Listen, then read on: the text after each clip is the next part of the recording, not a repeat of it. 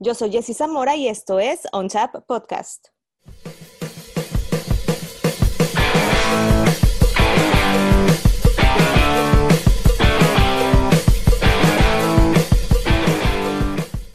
Bienvenidos a On Tap, un podcast para todos aquellos amantes de la cerveza artesanal y de los que están muy al pendientes de esta cultura. Estoy muy contenta porque la invitada de esta semana es alguien a la cual había querido tener en el podcast desde hace ya varios tiempo y apenas se me hizo, caray, una cervecera con una trayectoria de aplaudirse y de reconocerse. Ha colaborado con en Proyecto Nebulosa, en Cervecería Morenos, en el Proyecto Impetuosa, una orgullosa miembro también del colectivo Adelitas, emprendedora y bueno, un sinfín de cualidades y conocimientos, caray. Mariana Domínguez, es para mí un gusto y un honor tenerte aquí en OnSAP. Muchísimas gracias por la invitación. Más bien, yo soy la que se siente totalmente honrada. Oye, Mariana, el, el, 2020, y digo, vámonos, vámonos de lleno en el tema porque hay muchísimas cosas que quiero preguntarte. Sí. Eh, eh, el año 2020 fue un año bien complicado para muchos en lo personal, en lo profesional, pero tú te aventuraste a abrir tu propia cervecera, Macaria, y es una de las cosas también por las cuales te admiro, Mariana, porque dijiste, pues vamos a darle, caray. bueno, ojalá, o sea, suena mucho más sencillo de lo que fue realmente. Um, creo que efectivamente el 2020 fue sumamente complicado y una de las cosas más complicadas fue pensar dentro de todas estas decesos importantes en el mundo, eh, la idea de no generar o no haber hecho tus sueños, ¿no? Como por el miedo de qué dirán o cómo va a ser o si no funciona. Y yo me tardé solo ocho años y ahora una pandemia para poder decir, bueno, ya, hay que hacerlo, es el momento, es ahora o nunca y me aventuré. Oye, ya dices, yo me tardé ocho años, o sea que esta idea de Macaria tiene, o, tenía más bien ocho años eh, tratando de cocinarse y de hacerse realidad. Más allá de Macaria, yo quería tener un proyecto cervecero. De hecho, tenía, tuvo otro nombre durante siete años y medio y cuando quise registrarlo ya estaba registrado. Entonces, un poco fue un, bueno, ya no me voy a detener por el nombre y empecé a malabarear y opté por Macaria porque ha sido mi nombre de redes durante muchísimos años. Pero sí, la idea más bien era el concepto de hacer un, un proyecto cervecero. Justo te iba a decir que, que, por qué Macaria, dices, es mi nombre en redes sociales, pero es muy peculiar el, el Macaria. Yo pensé que eras Mariana Macaria. No, no, no. sí, bueno, creo que ya algunas personas me han guardado así. Eh, la realidad es que hay varias cosas que vienen del nombre. Una de ellas es, bueno, e, es una de las películas más icónicas de México, eh, Macario. Y Macario viene además como de historias y leyendas previamente a eso, ¿no? Yo crecí, por ejemplo, escuchando bueno, mis tíos me leían muchísimos cuentos griegos y muchísimas leyendas y muchísima de la historia que, no, que Disney te cuenta de una manera muy bonita, pero la realidad iba siendo otra, ¿no? Entonces también de ahí viene como es una idea de, nace de Hércules como, digo, como tantos otros semidioses o dioses, y viene también de toda la cultura griega en ese sentido. Entonces era como la posibilidad, el sueño, el querer intentarlo y todo eso como venía en conjunto con el nombre. Entonces, sí, no, no es solo al azar, solo coincidió, ¿no? Oye, y es una coincidencia súper padre, porque dices también, ¿no? O sea, mi familia me leía cuentos, entonces también engloba un poquito esa nostalgia familiar, esa padre de querer cumplir tus metas, o sea, es, es como que todo en uno, ¿no? Sí, por supuesto. A mí me gusta muchísimo hacerle como honor a las personas que han estado cerca de mí o a las personas que quiero mucho. Y entre esas cosas, por ejemplo, les voy dando como pequeñas dosis, ¿no? Una, la primera colaboración que hice, que justo fue con los morenos, llevaba un poco de Nelson Sabín, porque mi mejor amiga se llama Alba Sabín, entonces ah. como que tenía todo el sentido para mí, ¿no? Y ese tipo de cosas, por ejemplo, los lúpulos que utilizamos, todos iban con M, porque yo me llamo Mariana y ellos eran los morenos y saco Macaria, ¿no? Entonces, como que todas esas cosas siempre tienen como ahí algún truquillo que tal vez no signifique nada para nadie más que para mí, pero es importante hacerlo. Claro, es importante. Y mira, si, si es importante para ti, es importante para todos los que están alrededor tuyo y para todos los que quieren que el proyecto pues tenga, tenga todo el éxito, ¿no? Mariana, aventurarte a emprender en plena pandemia. Tú dices, ¿no? Hace, hace ocho años que quería hacer algo, que quería hacer mi propia cerveza, pero aventurarte a aprender en plena pandemia, eh, seguro está representando, bueno, cualquier emprendimiento es un reto, sea en pandemia o no sea en pandemia. Pero ¿qué tan difícil ha sido para ti todo este proceso? Mira, el proceso más bien han sido justo estos ocho años donde no estuve haciendo mi proyecto, sino que estaba haciendo proyectos ajenos. Mm. Y por proyectos ajenos nunca es un, no por eso no me gustaban, ¿no? Justamente mencionaste Nebulosa, actualmente trabajo en Cervecería Nevado, antes de eso estuve en Cervecería La Silla, antes de eso estuve con Cervecería Chaneque. Entonces, de todos he aprendido algo y de todos he eh, sacado lo mejor que he podido, ¿no? Entonces, me parece importante que ya cuando saqué Macaria, y cuando, además eso sí fue una cosa de pandemia, empecé a ver a muchos de mis compañeros, muchos colegas y varios amigos muy preocupados por la cuestión rentas, ¿no? Eh, desde tu renta física, eh, personal, de dónde vives, hasta tu renta donde pones tu negocio. Y eso como que siempre ha sido uno de los grandes malabares con muchos de los cerveceros y algo que aprendí, y eso ha sido justo desde que conozco a las Adelitas, desde que les generamos eh, conocí algunas cerveceras en otras partes del país, del, del, continente incluso, que hablaban de ser gitanas, ¿no? Cerveceras gitanas. Y yo como que siempre pensé, ay, qué cosa rara. Y de pronto ya no solo fue un, ah, es una cervecera gitana, es aprendemos todos y todos nos ayudamos de una manera. Y entonces como que cambió, ¿no? Completamente, porque fue un, ah, perfecto, no solo es una colaboración, o no solo es un hacer las cosas como, Dios, no sé, Dios nos dé entender, es un vamos a ayudarnos todos como podamos.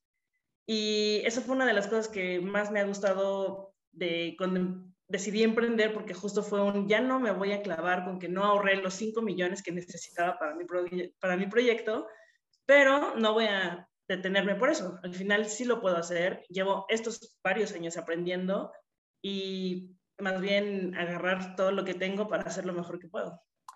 Mariana, tienes una carrera eh, de reconocerse, ya decía yo en, en, tu bienvenida en la presentación de este podcast. Tienes una amplia trayectoria, pero si mi, investigación no me falla, y espero que no me haya fallado, por ahí supe que la cerveza no era tu bebida favorita, o más bien preferías tomar otro tipo de bebidas que la cerveza. Digo, al final, ¿cómo es que la cerveza sobre todo la cerveza artesanal, se convierte en tu pasión y en tu estilo de vida, Mariana? Bueno, yo sí detestaba la cerveza, o sea, no solo no me gustaba, detestaba la cerveza. Antes de, antes de empezar como a hacer cerveza. Eh, siempre me gustaron mucho los destilados, una de las cosas principales por las que yo estudié química en alimentos, y yo lo que más quería era hacer destilados, ron particularmente, porque mi familia solo tomaba ron. Y poco a poco, y eso ya fue casi al final de la carrera, teníamos una planta donde podíamos hacer nuestros proyectos en la carrera porque llevábamos una materia de eso.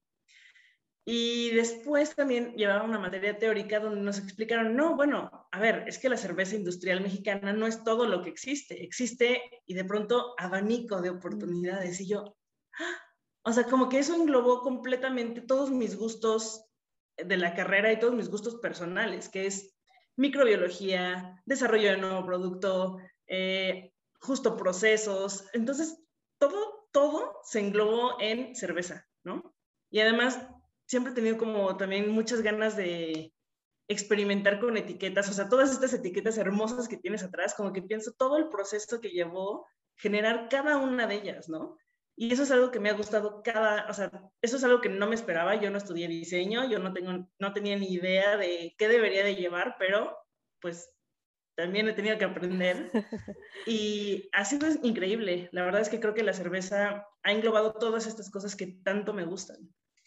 Oye, tu página de internet es cerveceramacaria.mx, si mal no recuerdo se lee algo muy cierto y un punto muy importante sobre la cultura de la cerveza artesanal, Mariana, que es algo por lo cual también me gusta mucho toda esta, toda esta parte. Y, dice, déjame, déjame leer lo que aquí lo apunté, dice, hacer cerveza ya no se trata solamente de fabricar una bebida, hacer cerveza es hacer comunidad. ¿Qué, qué representa para ti, Mariana? Y, y me encanta también todo tu proyecto porque, o sea, es un proyecto elaborado desde el corazón, para la gente, o sea, de un amante de la cerveza, de alguien que conoce todo el proceso.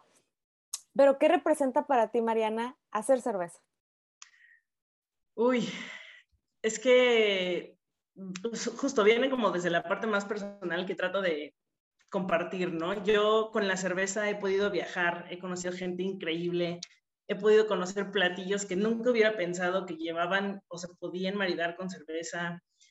He aprendido, he conectado con mucha gente a través de una cerveza, ¿no? Entonces, no sé, lo es todo en ese sentido, ¿no? Como que mm, hay veces en las que la gente me dice, oye, ¿por qué solo hablas de cerveza?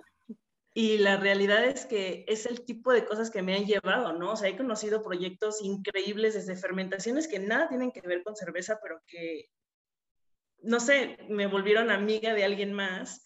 Eh, algunos vinícolas mexicanos de los que he escuchado gracias a esos mismos proyectos, o sea, como que nos hemos ido vinculando y de por medio ha estado la cerveza, ¿no? Entonces, la crear comunidad como que se nos hace no sé, se ha perdido mucho, ¿no? Creo que las, nos, nos, hemos aislado por completo y no estoy hablando solo de la pandemia, desde que todo es a través de las redes sociales, olvidamos lo que era salir con amigos o convivir o tener un tipo de relación que no fuera meramente vamos a ligarnos a alguien en el bar. Es un, ah, oye, podríamos hacer todo esto juntos, ¿por qué no hacerlo? ¿no?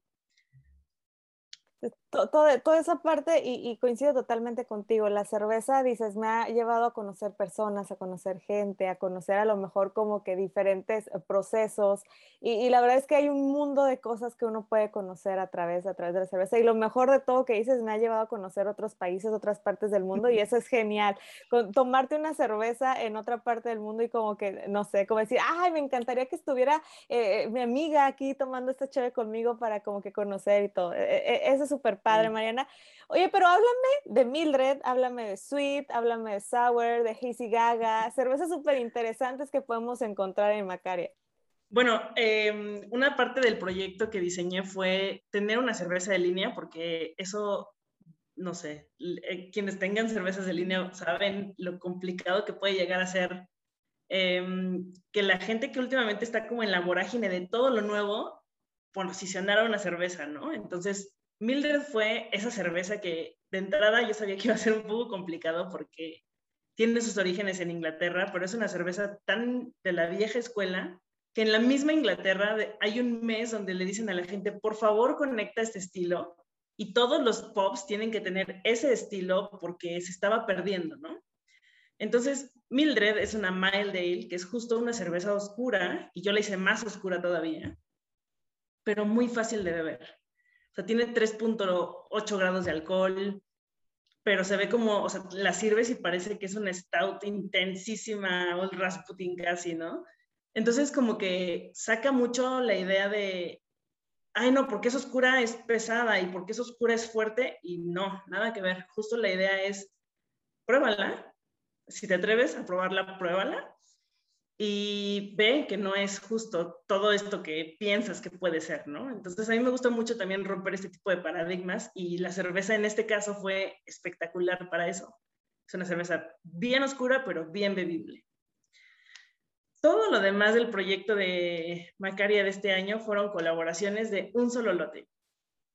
Entonces, justo la primera colaboración salió al mismo tiempo que Mildred, que fue la Hazy Gaga, y que va en total contraparte, ¿no? O sea, Hazy Gaga fue una Hazy Pale Ale con una etiqueta súper pop, ¿no? Así como súper bonita.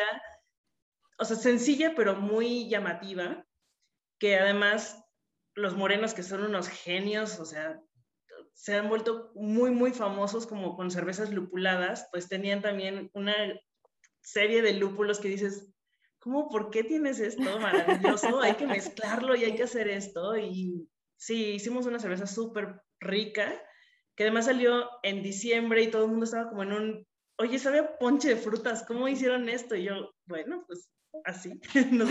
Está muy rica. Sí me tocó probarlo. Qué bueno, porque fuiste, o sea, ya cuando la gente se enteró, ya no existía, ya no había, y era como de, ¿dónde hay? Así como que casi, casi hacían hashtag de búsqueda, ¿no? Eh, después fue Sweet and Sour, que fue una colaboración con los Arellano, y esta se nos ocurrió, eh, bueno, ellos tenían la idea de hacer una cerveza eh, que se pareciera a un whisky sour. A mí me gustan más como otro tipo de cócteles. Em, Me gustan mucho los cócteles de whisky, casualmente, y, y por eso como que cada quien se dividió una de las recetas. Y la idea original era de una de las cervezas generar la otra. Eso puede ser muy complicado a niveles técnicos. Eventualmente deseo que lo podamos hacer, pero em, nos dividimos las recetas, digamos, el 80% de sweet, que es una barley wine, la hice yo y con, obviamente con sus tintes muy interesantes de los arellano.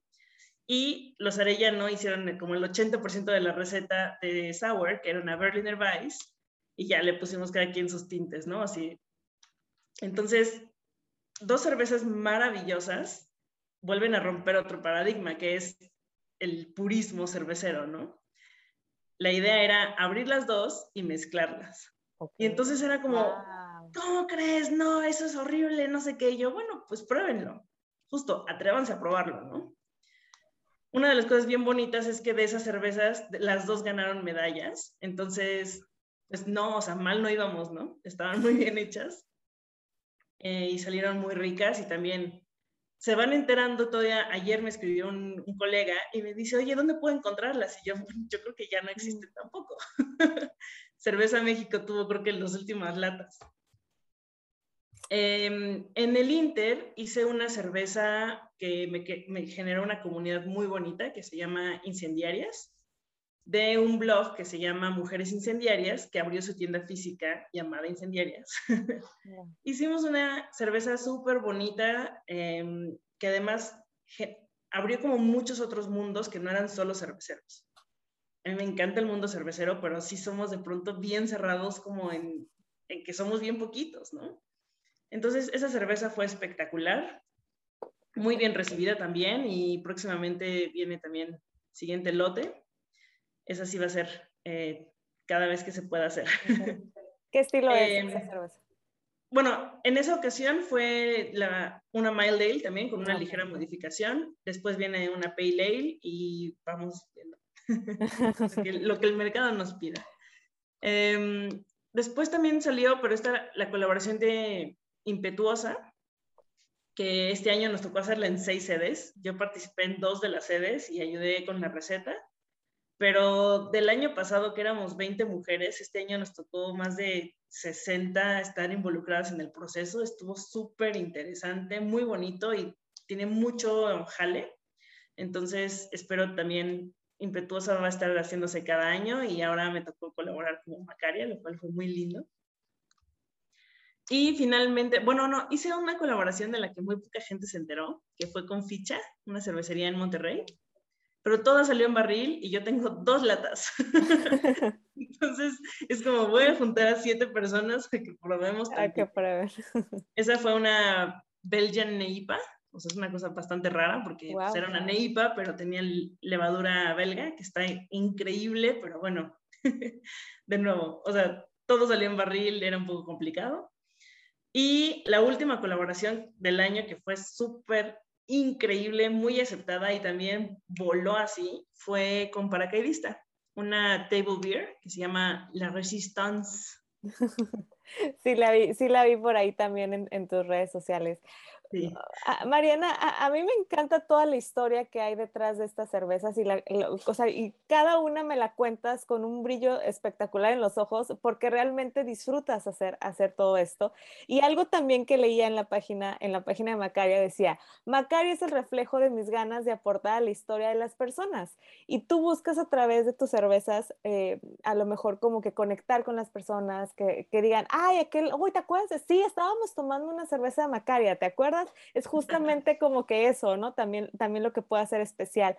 Pero, ¿qué más es para ti Macaria, Mariana? casi ya un año también de su lanzamiento. Sí, ya, uy, ya estoy planeando justo la cerveza de aniversario, que como que ya se volvió, justo ya va a acabar el año y de pronto fue uno, uy, wow, ya, ya también es un año de Macaria, ¿no? Eh, ¿qué, ¿Qué significa para mí? Bueno, para mí es las ganas, el querer tener algo que fuera mío, porque ah, no sé si eso es una cosa cultural mexicana, donde nos inculcaron el todos tenemos que ser nuestros propios jefes. Y nunca me peleé con esa idea, ¿no? Al final siempre pensé que todos los trabajos que he tenido han sido para aprender, han sido unos muy buenos impulsos y diferentes cosas. Al final, ser emprendedor no es para todo el mundo. A mí la parte de cobrar me desespera muchísimo.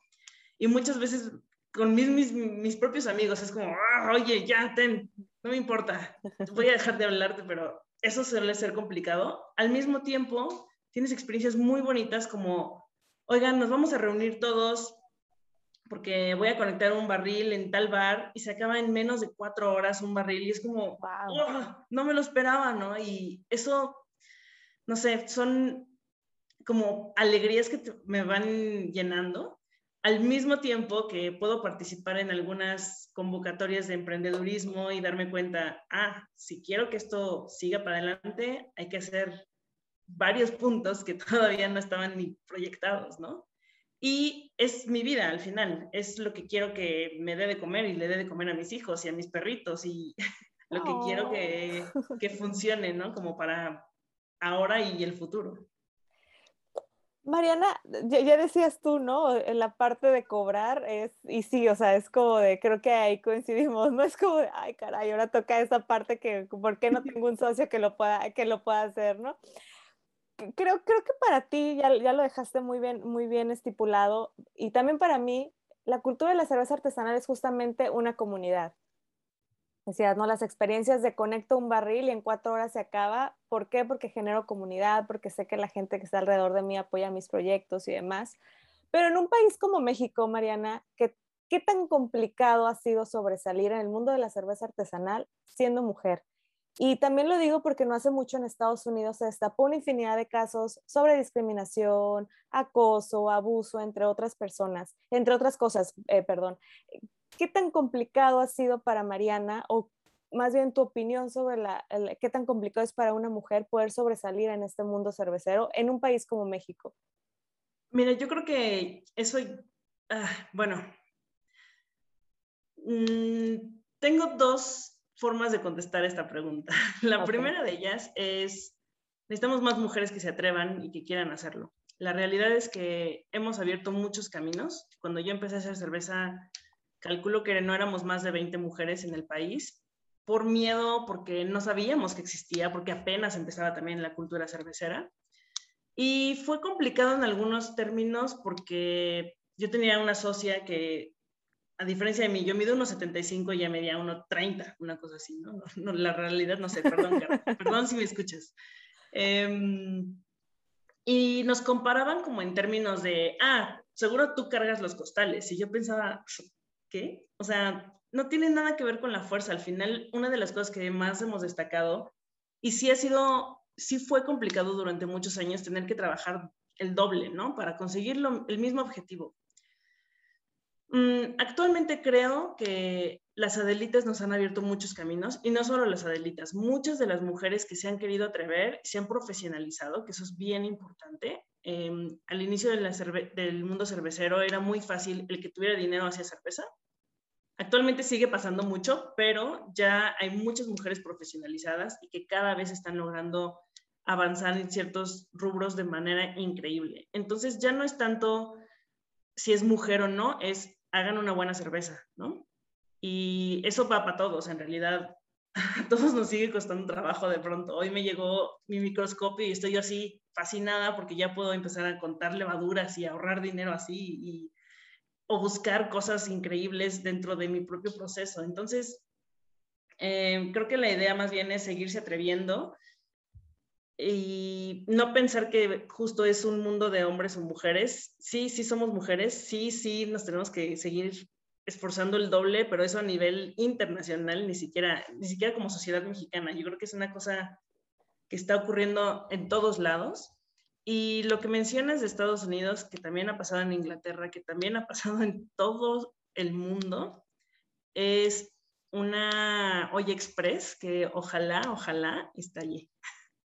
Porque de verdad es una cosa que no deberíamos estar viviendo nadie. La situación de los acosos y la situación de minimizar a la mujer por ser mujer debería ser una cosa que ya debería estar vetada y totalmente en contra de la ley, porque no solamente es en el mundo cervecero, pasa en todos lados.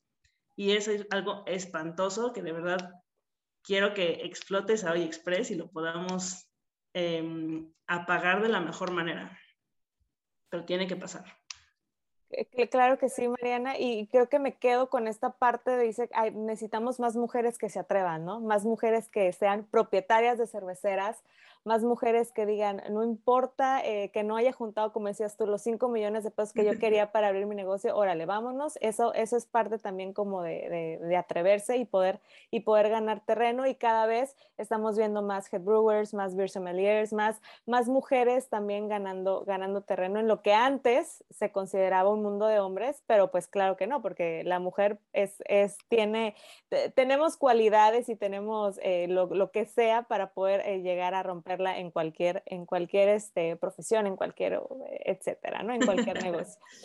Sí, bueno, la, historia cuenta que en realidad fuimos las mujeres las que empezamos a hacer cerveza y después nos fueron relegando los hombres. Entonces, regresar a tomar estos espacios nuestros me parece increíble. Yo lo aplaudo muchísimo. Y yo, yo, lo aplaudo contigo también, Mariana.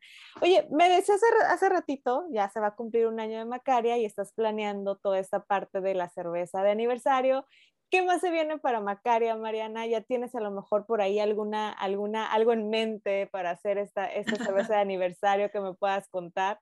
Yo siempre tengo muchas cosas en mi cabeza. La realidad es que más bien me ha costado de pronto tener un poco de balance en poder solo hacerlas, porque siempre tengo muchas ideas. Eh, la cerveza de aniversario, no puedo hablar mucho más de ella, más allá de que tiene o va a llevar un lúpulo Em, en honor a un tío mío que falleció este año. Entonces, tiene todo el sentido para mí ya ponerle ese lúpulo a esa cerveza y que además sea una cerveza que va a llevar una etiqueta que como todo tiene que ser muy bonita, pero además graciosa, ¿no? y llamativa, ¿no? Al final, creo que esa es otra de las cosas que ha destacado varias de, de mis etiquetas, que sin querer todos han ido como por un mismo rubro, o ya sea musical o ya sea de, como muy femenino y, y, morado por alguna razón. Yo ni siquiera era fanática de ese color y ahora todo lleva así. Em, no puedo decir mucho ahorita de esa porque estoy todavía en espera de sí poder cocinarla esta semana. okay. Todo va un poco retrasado. Em, para el próximo año vienen otras cosas bien interesantes. Tenía planeado tengo planeadas ya tres cervezas de colaboración también y sacar una nueva cerveza de línea, pero bien pianito. con, con, calma, ¿verdad? Todo. sí, sí. Mariana, yo, yo, yo muero por probar Macaria, por, por, probar Mildred, por las que, las, alguna cerveza que no se agote en horas, caray, por, por todo lo que me dices tú de, de, de, de esa, de esa cerveza. Pero para los que estamos lejos, para los que están cerca de Macaria, para, ¿cómo podemos conseguir esas cervezas, Mariana? Mira, eh, uno de mis distribuidores que siempre tiene de todo es Cebada Malteada y Cebada Malteada distribuye por todo el país, lo cual es una joya. Em, siempre pueden buscar ahí. También pueden acercarse a las redes sociales y si, no sé, no conozco todo el país, desafortunadamente, me encantaría decir que sí, pero en algún momento también puedo hacer recomendaciones de, ah, si estás en Monterrey, va a estar aquí y aquí y acá. Si estás en, bueno, Tijuana ha sido un poco complicado, que sí está muy lejos. Sí, caray. Pero, por ejemplo, ahora con la Resistance fuimos desde Monterrey hasta Mérida y llegó a muchos lugares, lo cual me pareció muy bonito. Eh, eso fue con otro distribuidor que es de Beer Company. También siempre, siempre los que están en Ciudad de México pueden encontrarla en The Beer Company Clavería, porque esa es la primera tienda a la que yo fui y que recuerdo comprar ahí siempre y acaban de cumplir 10 años, lo cual es así muy plausible. Y en incendiarias, por supuesto perfecto, voy a, voy a buscarlas para que me las manden a Tijuana, sí, caray, acá. incluso los envíos de algo del centro del país para acá suelen estar, están más caros que luego que la cerveza, pero bueno, vamos, vamos, vamos viendo, vamos a sacarle, a sacarle la tarjeta de crédito al esposo para que él me las compre en Oye, Mariana, ya la última y nos vamos, que es una sección que tengo aquí en el podcast preparada para cada invitado especial. Eh, en donde hago unas preguntas y trato, unas preguntas cortas y trato de que me respondas pues lo más sincero, lo que se te venga, se te venga desde el corazón. ¿Estás lista? Sí. Va. Estilo de cerveza que mueres por hacer. Una Imperial IPA. Ok. Oye, me decías que el próximo año tienes eh, planeadas tres colaboraciones, pero ¿con qué cervecería te gustaría colaborar? Con quien más tengo ganas de colaborar ahorita es Aguamala y Cuatro Palos. Uy, aguamala. Uy, esa, cerveza, esa cerveza estaría genial. Mira, ojalá, ojalá se dejen. Justo ahora estoy planeando ir a verlos eh, próximamente y deseo que se pueda cerrar ese deal. Uy, ojalá. Oye, si vienes, me avisas si nos vamos por ahí a tomar una chef. Por supuesto que sí. Va. Oye, ¿cuál es tu cerveza favorita que tú hayas hecho? La que dices, uy, esta cerveza me quedó genial. Mildred, definitivamente. Eh, o sea, desde que la diseñé la estaba disfrutando. Entonces ha sido todo un sueño para mí hacerla. Mariana, si no fuera cervecera, ¿a qué te hubieras dedicado? Ay, probablemente sería carpintera. ¡Wow! Ok. Me gusta mucho hacer cosas. Perfecto. Oye, describe en una frase corta qué es para ti la cerveza artesanal. para mí la cerveza artesanal es compañerismo, atrevimiento y valentía. Muy bien. ¿Y tu cervecería favorita de Baja California? Que creo que ya saber cuál es a lo mejor. Bueno, mi cervecería favorita de Baja California es Wendland, realmente. Ah, ok. Entonces, nada que ver. Me súper fascinan y creo que fue la primera, cuando fueron la cervecería, bueno, no, revelación de Cerveza México, fue como, órale, creo que ganaron todas las medallas que se podían ganar de todos los estilos que hicieron y no he dejado de admirarlos desde entonces. Sí, hacen, hacen muy, buenas, muy buenas cosas y Eugenio es genial ahí también con, en Wendland. ¿Y tu top 3 de cervezas favoritas o cervecerías, más bien cervecerías favoritas en cuanto a México? Uy, cervecerías. Eh, Ciprés me fascina, me parece que es una de las mejores cervecerías del centro del país. Em, esto, bueno, no, a ver, esto sería muy atrevido decirlo. me voy a ir entonces por definitivamente Insurgente, me parece que es una de las cervecerías también que he tenido siempre en un top mental fuertemente, pero tendré que probar más de lo nuevo la realidad es que me he quedado también como con las que probé hace muchos años y que me gustaron muchísimo. Em, mm, debo de encontrar otra que me fascine, pero que me fascine, porque tengo muchas que me gustan y que están en mi cerebro siempre dando vueltas, pero una es que que no me falle nunca Macaria.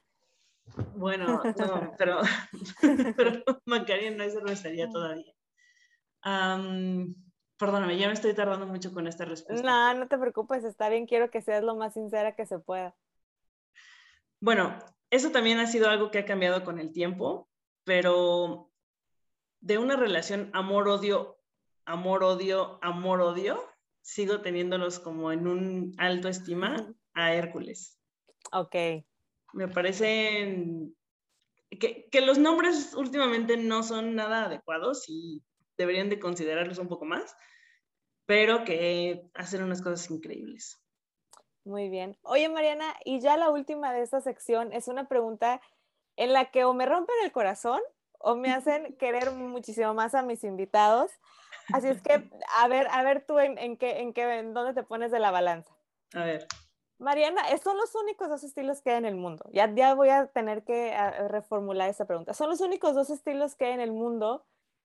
¿Cuál prefieres? ¿Stouts o IPAs? Stout. Eres de las mías, Mariana, muy bien, perfecto. Me encanta, sí, sí, sí, ya, te, ya estaba trayendo una racha negativa de puros IPAs. Muy bien, Mariana, muy bien. Viene dentro de la moda y es inevitable, pero para mí el stout es a cualquier hora del día, en cualquier día del año. Eres de las mías. Muy bien, Mariana, perfecto. Eres mi cervecera favorita. Mariana, no, la verdad es que ha sido un honor eh, tenerte aquí en OnChat Podcast. La verdad es que sí tenía muchísimas ganas de conocer todo tu proyecto, de conocer a Mariana la persona, a Mariana la cervecera, a esta Adelita que ha hecho cosas maravillosas y que he seguido tu trayectoria. Y ahora que hice toda la investigación para el podcast es, wow, Mariana, la verdad es que tienes todo mi respeto y todo, eh, eh, vaya, pues sí, mi respeto a tu trayectoria y a todo lo que haces y espero que te siga yendo súper bien con Macaria, cara. Yo espero poder probar pronto tu cerveza y darte mi retroalimentación, que yo sé que no te importa para nada, pero yo de todas maneras te la voy a decir. Es de lo más importante, muchas gracias. Y, y sí, por favor, me gustaría muchísimo lograr mandar a, a Tijuana. Si se tiene, si tengo la oportunidad, yo misma te las llevo. Muchas, muchas gracias, Mariana, la verdad, por haber estado en el, en el podcast. Yo te espero aquí con las puertas abiertas cuando vayas a cerrar el trato con Aguamala, caray, porque yo espero ya desde ya esa, esa colaboración, porque también me encanta Aguamala. Muchísimas gracias por haber estado aquí en nuestra podcast. Muchas gracias por la invitación de nuevo. Reitero mi gusto por haber estado aquí y estamos al habla. Esto fue Oncha Podcast. Los espero la próxima, bueno, dentro de dos semanas con otro gran invitado y apasionado de la chela artesanal.